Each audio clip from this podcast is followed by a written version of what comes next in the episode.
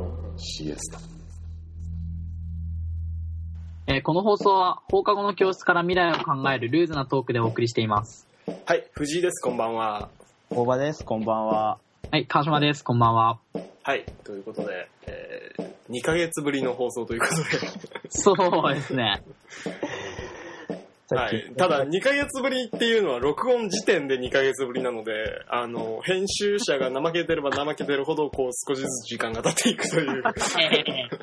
大変申し訳ない限りなんですけども。いやいやいやえっ、と、今回のテーマに関しては、ちょっと大場くんから、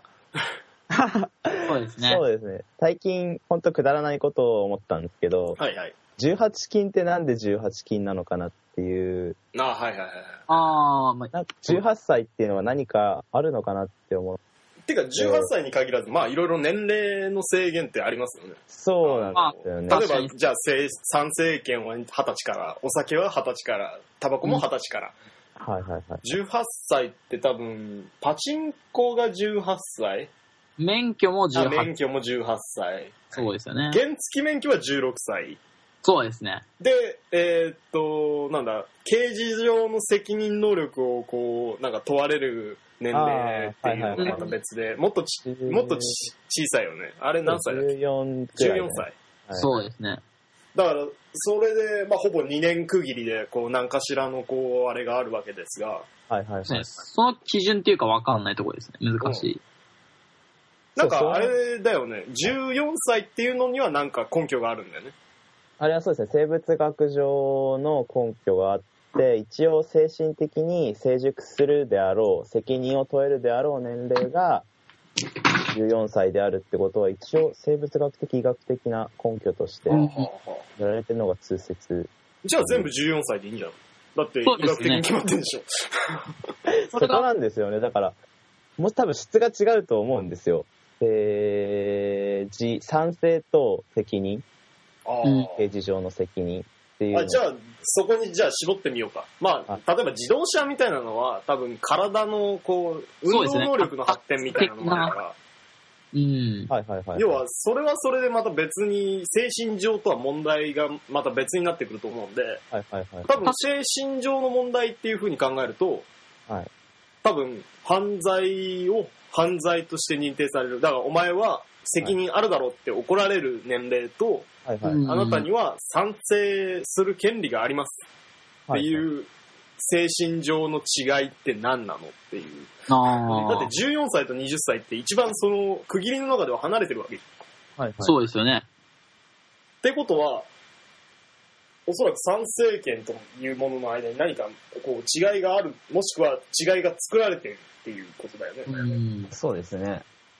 でもそもそも、一般的な認識から言って、犯罪事実を認識するっていうことと、政治の世界についていろいろ、うん、議論したりとか、あ、議論っても違いますけど、認識したりとか、いろいろ興味持ったりするっていうのってもうほぼ違いません。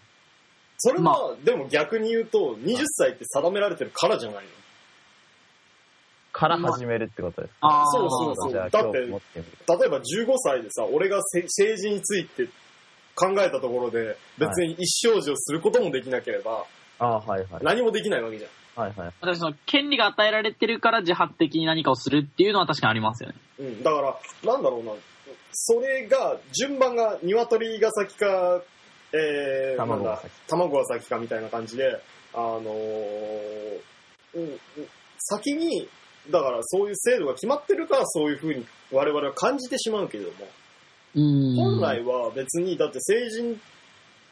精神的に成熟するっていうのが14歳なのであれば、はいもともとだって憲法上の権利なわけでしょ、賛成権っていうのは。はい。はいはいで、それをわざわざ制限して二十歳にしてるってことは、はい俺がなんか思うのは、その、なんだ、働いてる人間というか、まあ、人間がこう成長する中で働くようになるっていうのが大体まあその辺の前後で、まあ18歳で働き出したり、まあ大学卒業と同時に働き出すっていう、20歳前後で働き出すっていうところから来てるような気はするんだけど、それって別に賛成することとは関係ないじゃない。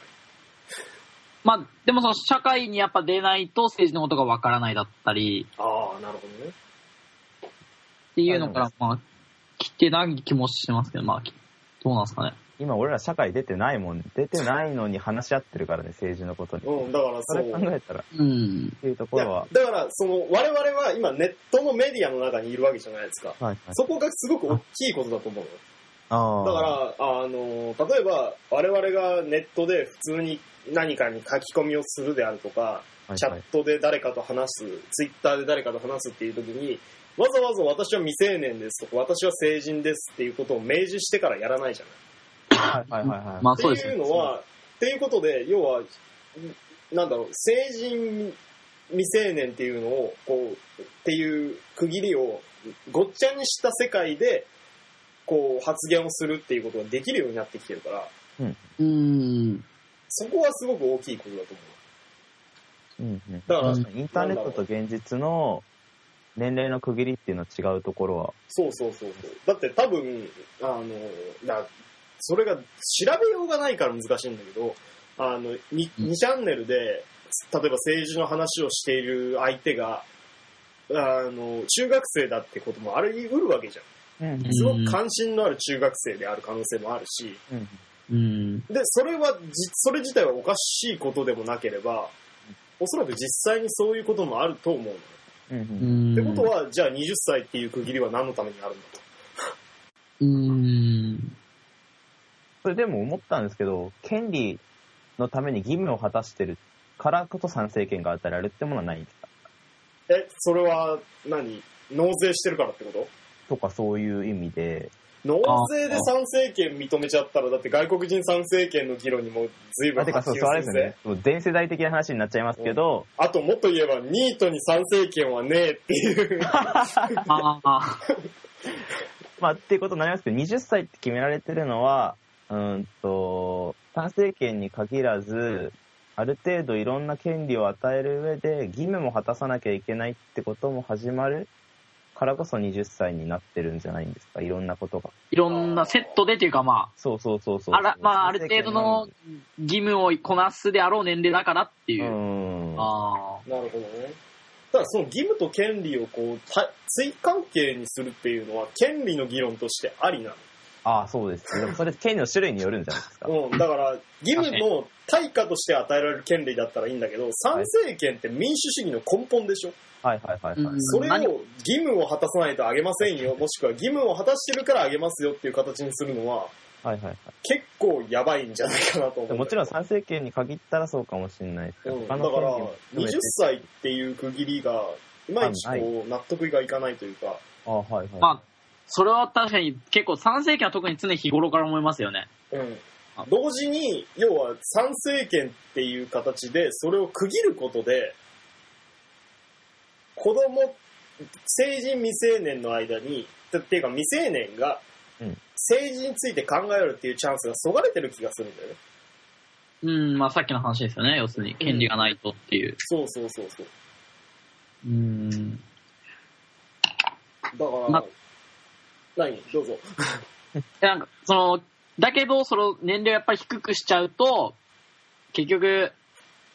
言ってその考える機会を与えたところで、その考え、実際に考える人がどのぐらいいるのかっていうところも難しいとこじゃないですか、やっぱり。ああ、そうだね。それはだから、まあ、あるね。年齢を下げれば、まあ確かに投有権者数は増えるけど、投票率はおそらく下がるであろうし、っん。ていう、その辺のお、おそらくなんかあれもあるんじゃないかなっていう、20っていうボーダーが。うん。逆に今もうすでに低いもんね。じゃあ上げてもいいんじゃないみたいな話にもなりかねんじゃないそしたら。ああ。逆に。だから参政権を子供に与え、子供っていうか、まあ、例えば14歳以上に与えて、あの、投票所を学校の隣に作って、登校の途中に、例えば投票できますよっていう風にするのはありじゃないああ要。は、それを義務としてやっちゃダメだよ。例えば、教室で、じゃあ全員書けっていう風に配るっていうのはもちろダんメだけど、はい、例えばとが、だって学校なんてさ、有権者が大量に集まる場所なわけじゃん。はいはいはい。だからそこに投票所を作ること自体は別に問題じゃないだろうし、はいはい、だから投票したくないやつは別にそこ素通りすればいい話だけど、うんあの、一応、まあ、チャンスはありますよ的な形で置いとくのはありだと思ううんうん。そうすれば上がるし維持できる。けどね。あで、あもちろん投票が近くなれば、先生もそういう話をせざるを得ないだろうし、そ自う。分がどういうところを思うのか、自分でちょんちゃんと考えてやれよっていう。あ、はいはい。うんで、そういうことをすることで、意識はするんじゃないかな。じゃあ例えばそうやって下げるってなった時に、じゃあ逆にその下げるラインをどこまで下げるのかっていうのも、そうすると難しくなりますよね、おそらく。俺はもう14歳でいいと思うな。あ、その結統一して14で。そう。それ根拠は何でですか逆に言うと、あの、14歳で刑事責任が問われるようになります。ってことは責任能力があります。んなんだけれども、参政権はありませんっていう宙ぶらりんな期間を設ける意味が、うんいまいちわからないから。あはははだから、例えばその中張りな期間でうん、政治について勉強する機会があったり、はもしくはそういうことを義務教育でやるんだったら、いその中ぶらりんな期間っていうのは意味があるだろうけど、その期間で、例えば高校、中中学、高校、大学でそういうことがあるかっていうと、ないでしょ。うん。基本的な理論は勉強しますけどね、現代の今の現状について勉強するってことはないです。でしょそうですよね。で、逆に言うと、高校で習った政治経済っていうのを根本として、あれを習ったか習ってないかでするとすると、中卒の人の参政権の議論になってくるからね。そうですね。ああ。ってことうは、ん中学生までにそういうことが教えられるのかっていうと、別にそういうこともないし。で基本的な部分を勉強しようのが中学生で、高校生で政治経済を勉強するとするじゃないですか。うんで、中学卒業して働いてらっしゃる人人たちは、社会に出て、その分社会での経験を積んでいるから、っていう根拠づけはできないですかね。じゃあ、中学卒業して2位としたやつは参政権だし。政権は ない。確かに確かに確かに。いや、だから、そういうことで線引きすべきじゃないんだよ、本来は。ああ。やっぱりそだからこいつにそういう能力があるかないかだけで決めるべきで、うんうん。そいつが学力的にであるとか、経験的にそういうことを判断する能力があるか否かってまで言っちゃうと、うん。それこそ、なんだろうな、あのー納税額何円以上の人が参政権を持っているっていうのは、うんおそらくある程度学力のある人じゃないとそういうことにはならない、そういう納税額はないから、えーっと、まあ、そういう理論に、こう、なんだ、根拠を与えてしまうことになるでしょ。まあそうですそうね。。すべての人間に参政権を与えますっていう大義名分がある以上は、うんうんなんだろう、その人の経験であるとか、学力みたいなので、そういう区切りを設けるべきではない。うん。やっぱりみんなが、誰しもが迎えるあ一定の期日というかライそンうが。そうそうそうそう。でってことも、は区切りないと管理できなくなりなりますね。社会として管理、いろいろな面で区切りがないと、いや、だから、その14歳で精神的成熟を迎えるんだったら14歳でいいじゃないかっていう話。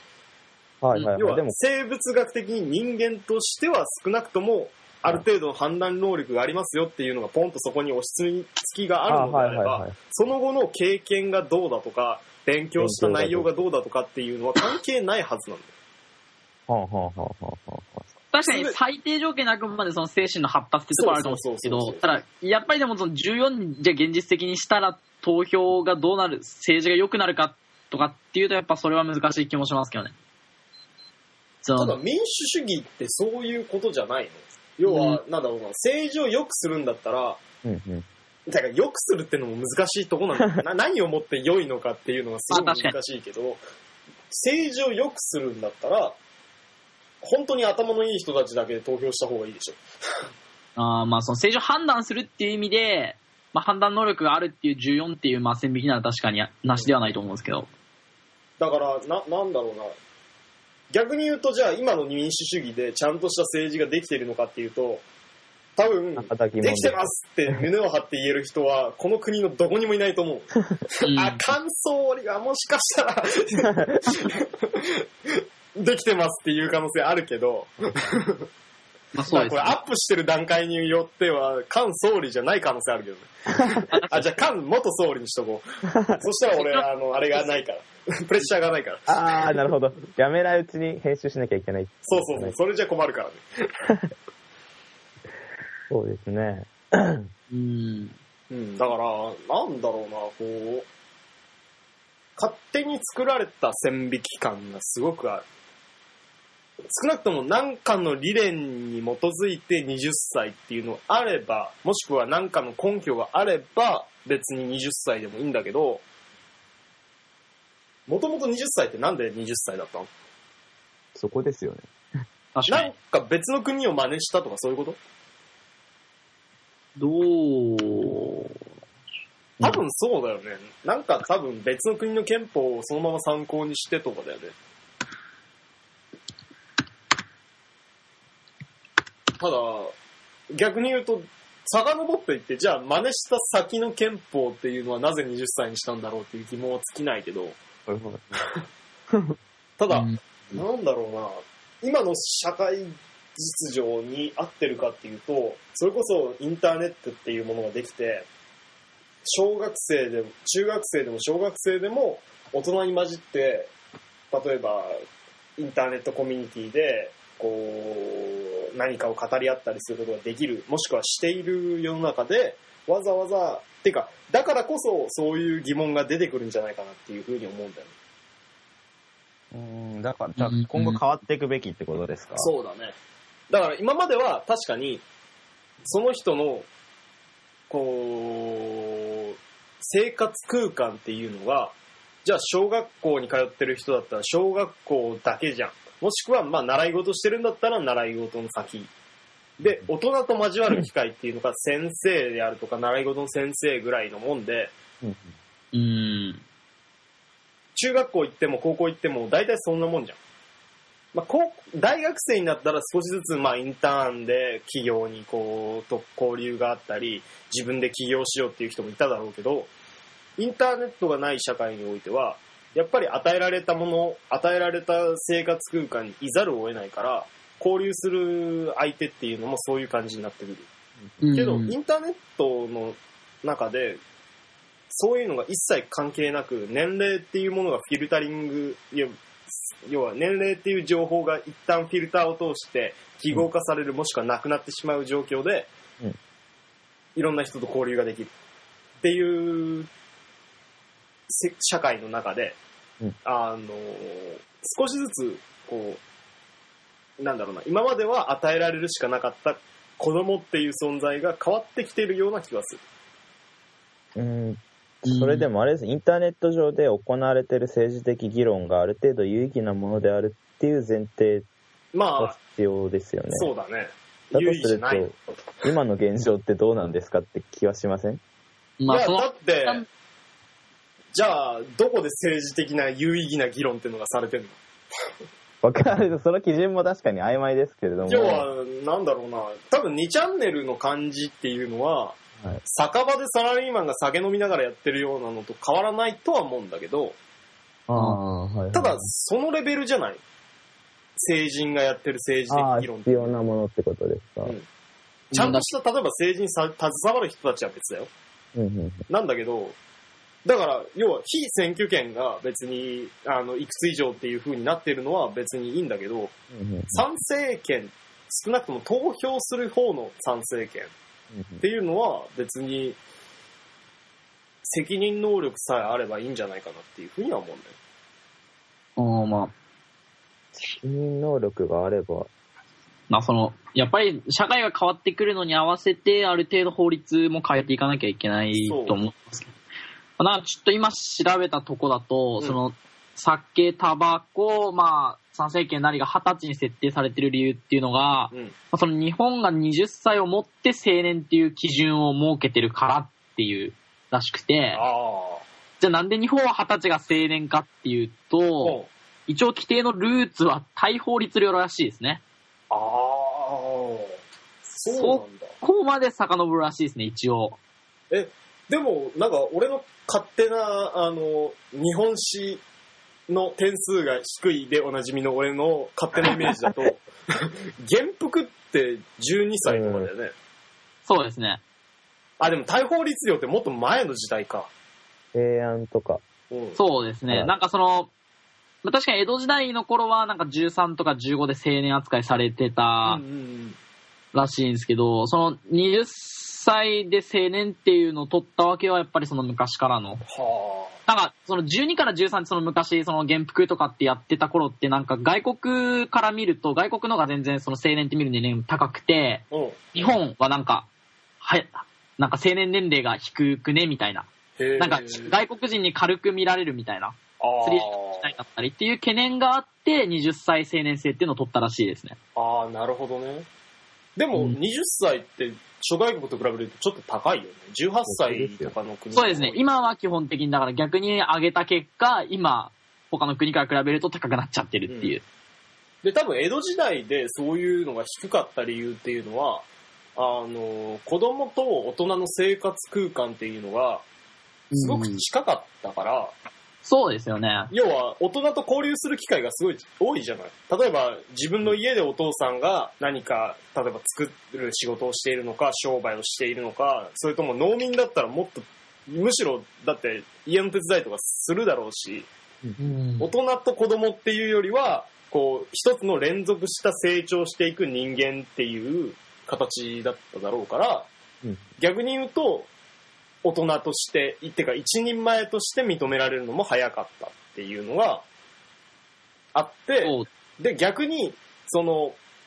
あの工場で大人が働くようになって、うんその子供と大人の生活空間がこう完全に断絶されてしまうことで子供っていう概念が生まれたっていうのをだどっかで読んだ気がするのね。だそれやっぱり空間が遠くなって、まあ、ある程度子供と大人の区分けっていうものができてきてそうそうそうでまた今はその後やっぱりそのネットなりっていうそのツールを通してまた近くなった違う意味でやっぱり近くなったっていう中で確かにへ少し変えていくべきだとは思いますよねそう考えればだから今は別にそんなに大人との距離が遠くはないのかなっていう。うんそうですよねなえっと、さっきまであの反対意見を投じてくれてた大場君どうですか今ちょっと今考えてるんですけど、 おうそれは最終的にネットと現実が混ざっちゃうことになりかねなくない。あ、でもなってもいいのか別に。てかうんネットと現実って別に別物じゃないでしょ。ある程度別物にしとかん、し別物って意識ないですかいやー、ま意識はその個々人だとして、その、例えばじゃあ、ネットと現実が混同すべきでないとする根拠って。多分ですけど、ネットはネットなりの考え方っていうものがある気はするんですよ。っていうとちそょれっはと批判的な一方的な波に乗っちゃえば、どんどん批判してみようぜみたいなノリ、ああなるネほどットのね。ノリっていうものはあると思うんですよ。ああ。一定程度。であるとすれば、世論っていうものを、世論世論っていうかまあ、世論って言っていいのかな世論っていうものを見たときに、うんネット側の世論よ。ネットが言う世論っていうのと、うん自分たちがネットがないとして考えた時の世論うん、って違うじゃないですか。そうですね。まあ確かに。だとしたら、それは永遠、永遠と言ってもあれですけど、混ざり合うものではないんじゃないかな。あ今後ーどう逆にその熱しやすくて冷めやすいでいろんなところに乗っかりやすいっていうのははい、建前を抜きにした世論であるっていう見方はできないのかあ確かに世論ってしてしまうのにははいいまだにネット人口っていうのはおそらく人口の何パーセント占めるのか知らないけどしっかりこうネットでじゃあ2ちゃんでとか、えー、ツイッターで、えーミクシーでいろんな人と交流してますよっていうほどネットをやってる人っていうのはそんなに多くはないと思うので実際は。はいはうん、ままあ、何万人単位ではいるだろうけど、まだ世論というに足るほどはいないと思うからはい、もちろんそれを簡単に世論としてしまうのは問題だけれども、そのネットの特徴としての、その、あの、波に乗っかりやすいであるとか、はい物事に批判的になりやすいっていうのは、ある種で、あの例えば自分の会社内での立場であるとか、はいはいそういう人間関係のしがらみみたいなのを取っ払った正味なところの意見っていう見方はできないのかな。ああ、顔が見えないからこその。そうそうそう。要は自分がどういう人間であるか、成人であるか未成年であるか、働いてるか働いてないかっていうのは全部取っ払われた状態ではい喋ってるわけだから、はいはい。うん逆に自由な議論ができる場として、インターネットがあるから、そうですか。だからそれは別に発言はできるかもしれないですけど、それによって起こせる行動とか、うんと、発言できる空気っていうのは多分自由じゃないですよね、それって。あまああ空気あ、そ逆うに。だからその空気っていうのはあるんだよね。批判的な意見が主流の中で、ポンと自分がそれを、に反対する意見を投じられるかっていうのは難しいけどね、ネットの空気だとね。まあでも、現実世界でもそれはある程 度あそうだね。あるのかなっていうう。ん特に日本は空気を読む文化ですから、そうですね。読めないと嫌われますからね。らしいですね。僕、嫌われてばっかりですけど、多分その辺が理由なんじゃないかなっていうふうに自己分析をしてるんですが。 うん、だから、そう考えると、ネットっていうツールがもっと普及していく流れの中で、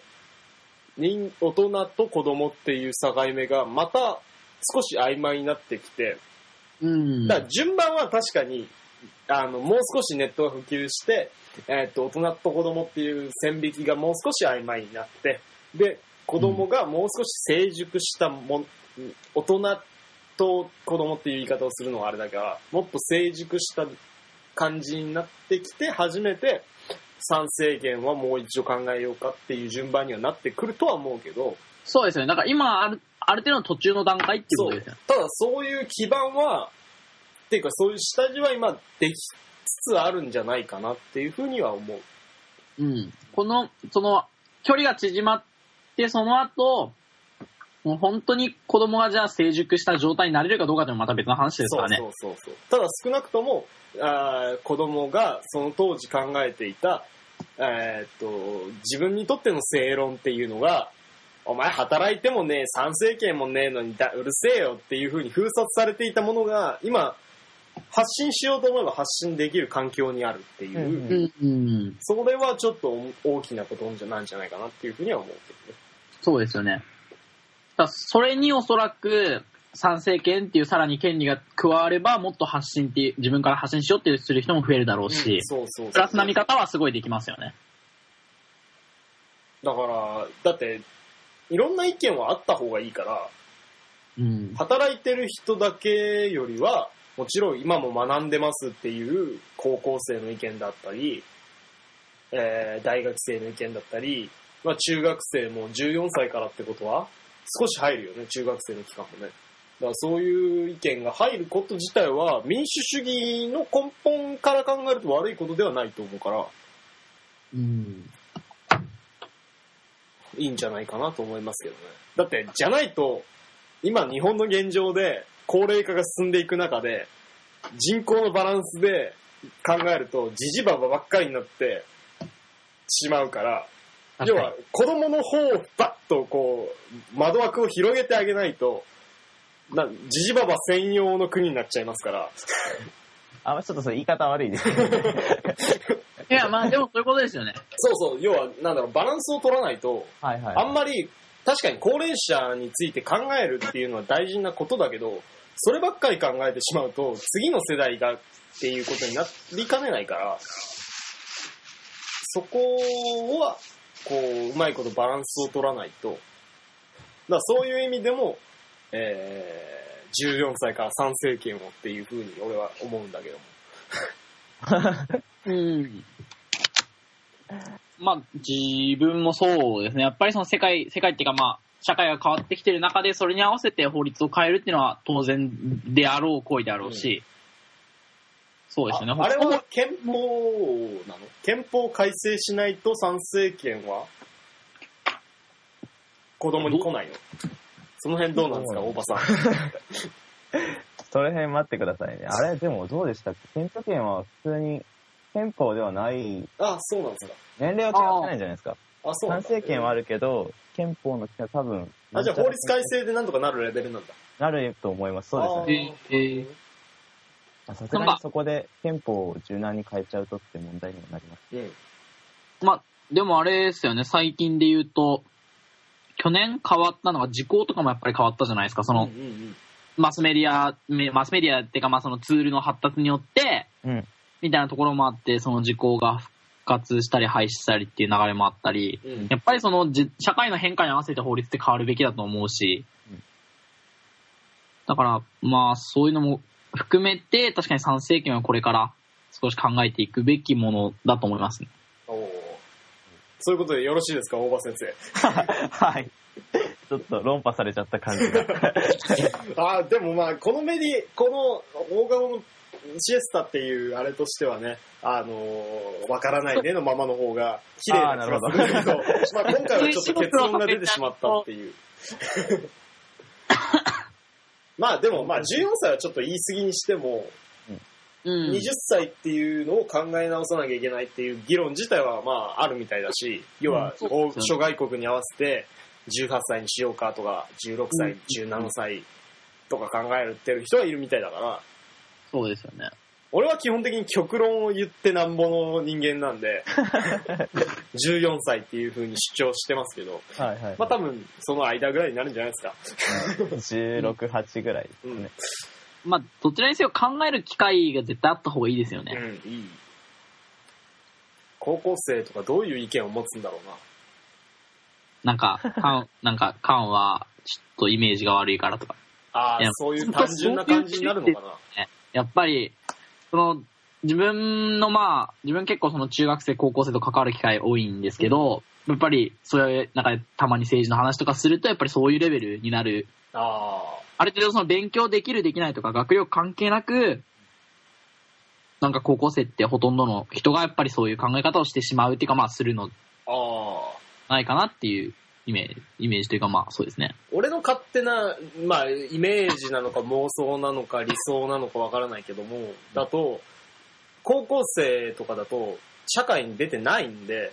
うん逆に言うと、現実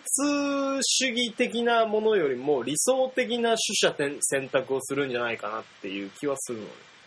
要あは、例えば意思決定をするときに、えーっと、じゃあ、理想としてはこうだけど、現実はこうでしょっていう、えーっと、二つの意見があった場合は、あの、変に現実にさらされてない分、こう、なんだろうな、臆面もなくというか、恥ずかしげもなくというか、堂々と理想を語れるっていう世論を持ち得る可能性を持ってるのが高校生な気がするの。だって大人になってさ、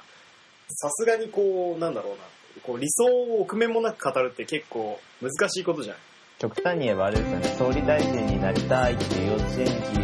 児がそのまま大人になってその主張できるかって言ったらできない。そうそうそうそうそう、